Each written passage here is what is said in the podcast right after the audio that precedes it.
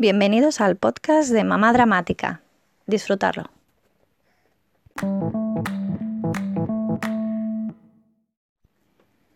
Este es mi primer podcast, así que por favor, ser pacientes y no seáis muy duros conmigo. Eh, grabo esto mientras con un pie muevo la hamaca de la peque para que se quede dormidita. Esto las mamis sabrán de lo que de lo que hablo. Bueno, empezaré un poco por el principio con el embarazo, porque no ha sido un embarazo muy normal, ya que en el quinto mes nos confinaron, que fue en marzo, en mi quinto mes de embarazo.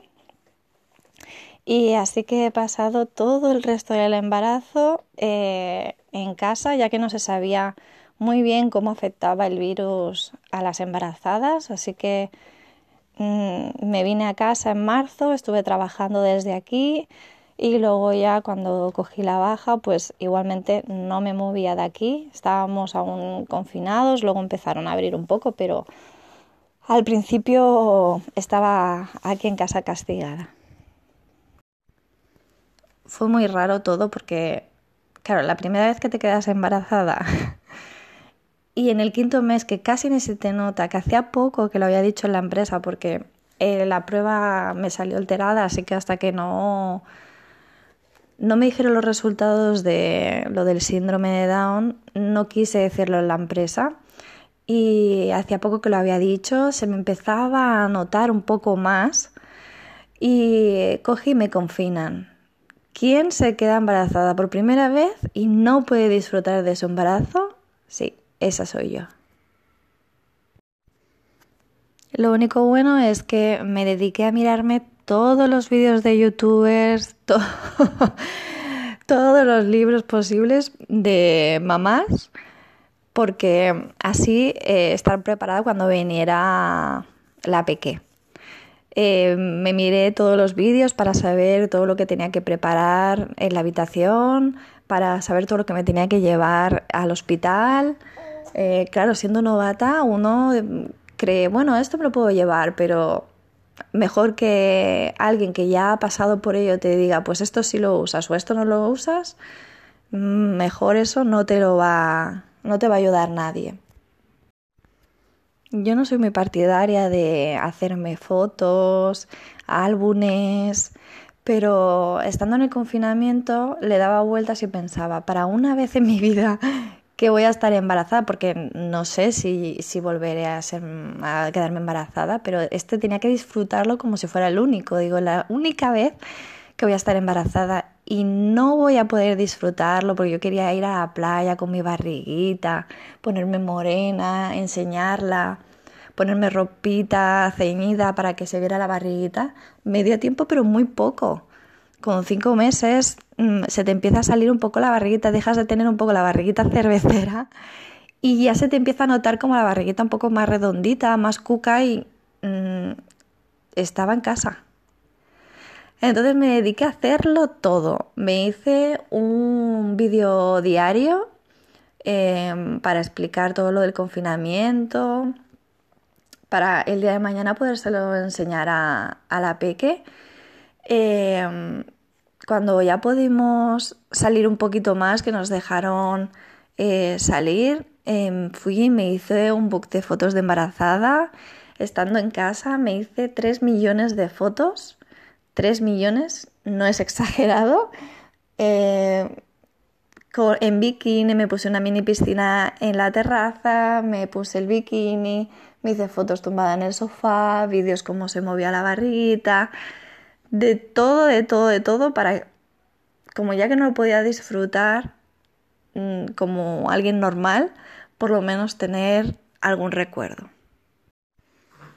Yo soy una persona que suele hacer ejercicio en un gimnasio o algo así. No, no, suelo salir a correr ni nada, pero sí que mm, suelo ir al gimnasio, eh, hago clases de spinning, pero Claro, al no poder hacer nada, también me dediqué a hacer cosas aquí en casa. Hacía yoga para embarazadas, luego en mi terraza pues eh, caminaba, aunque fuera de lado a lado, me tiraba media hora caminando para poder estar un poco en forma en el embarazo. Eh, no sé si os pasará a vosotras, pero yo tenía mucho miedo de coger kilos, muchos kilos, y que luego me encontrara mal, de pesada, que me doliera la espalda, y luego encima eh, tenía la preocupación de cómo iba a perder todo ese peso, y más estando aquí en casa. Si estás trabajando, eh, comes lo que tengas allí, pero estando en casa siempre picoteas un poco más. Así que entre que estaba confinada y me tenía que controlar, fue durillo.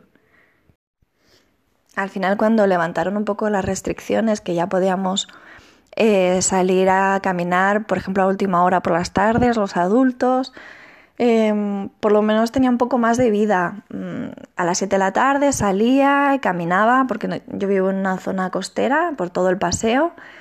Eh, caminaba, me daba un poquito el aire, me distraía un poco. Eh, también pude hacer, me regalaron la 5D para hacer la, la Eco 5D.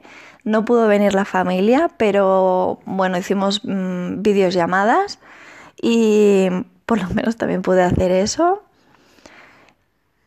Y poco a poco se fue algo normalizando. No podía ser lo normal que tendría que ser, pero por lo menos eh, algo pude hacer. Cuando llegó la hora, porque al final me tuvieron que que provocar el parto, em, toda la familia estaba muy preocupada porque eh, no nos dijeron que en el hospital no permitían visitas. Eh, así que los abuelos no pudieron ir a ver cómo nacía la peque. Estuvimos una semana entera en el hospital solos. Encima no teníamos carrito eh, como estábamos confinados y no podíamos ir a comprar a ningún sitio, muchas cosas las compré online, pero el carrito yo quería ir a probarlo pues para que eh, me enseñaran si era ligero, si yo lo podía montar sola, eh, porque claro, es algo que tienes que palpar, si no es algo que ya conoces de alguien y una marca y lo tienes muy claro y quieres comprarte ese, si quieres probar para saber cuál te va mejor a ti, tienes que ir a verlo. Y claro, no podíamos.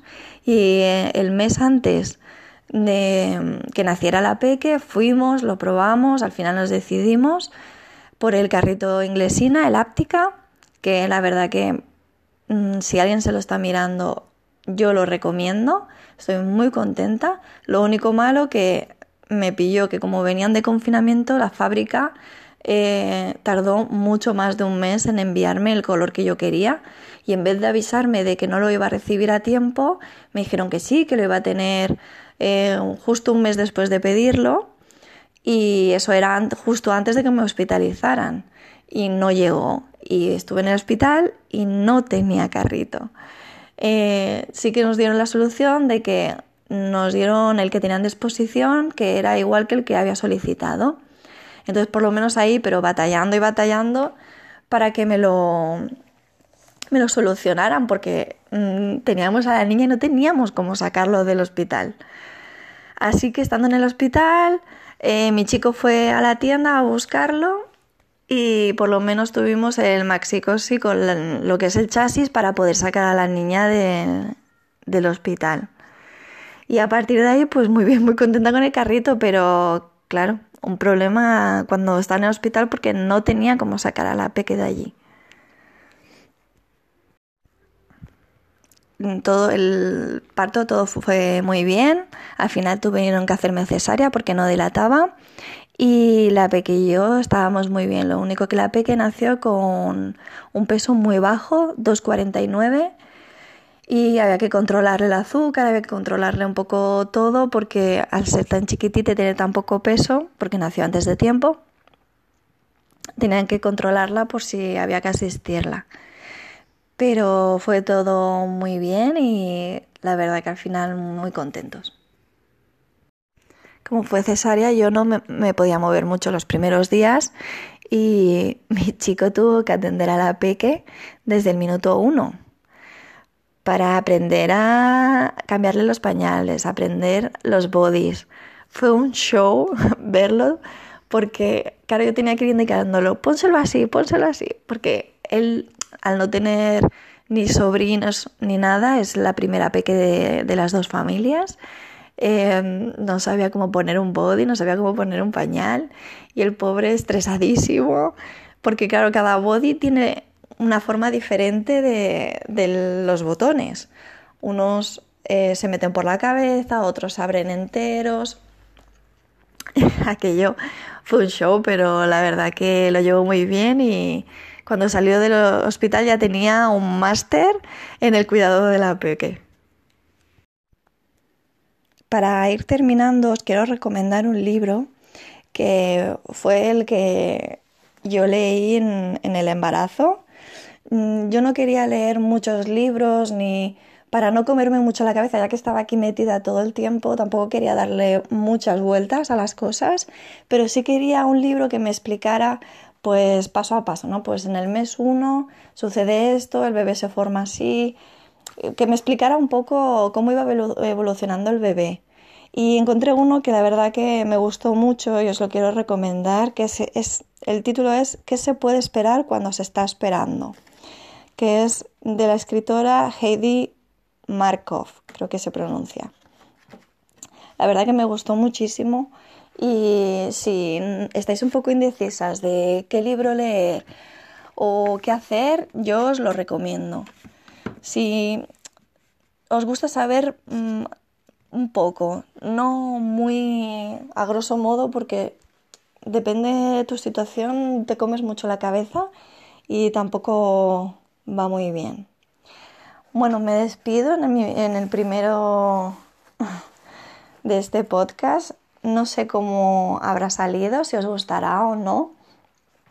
Eh, la verdad que espero hacer más porque no estoy acostumbrada a hablar, creo que ya se nota. Eh, pero es algo que, me apetecía hacer y explicar un poco todo lo que yo he vivido y, si, y recomendar cosas. Y si puedo ayudar a alguien, pues mejor que mejor. Bueno, me despido, unos besitos.